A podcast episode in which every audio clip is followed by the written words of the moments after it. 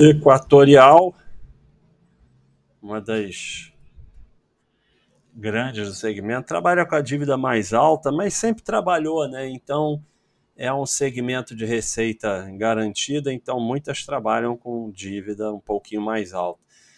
Bateu o recorde de lucro com 3,4 bilhões, o lucro está explodindo. E junto com a Energia Brasil, com a Ed, são as três tops do segmento. Né? Não tem muito o que analisar aqui com esse gráfico de lucro extraordinário. Ano que vem a gente olha.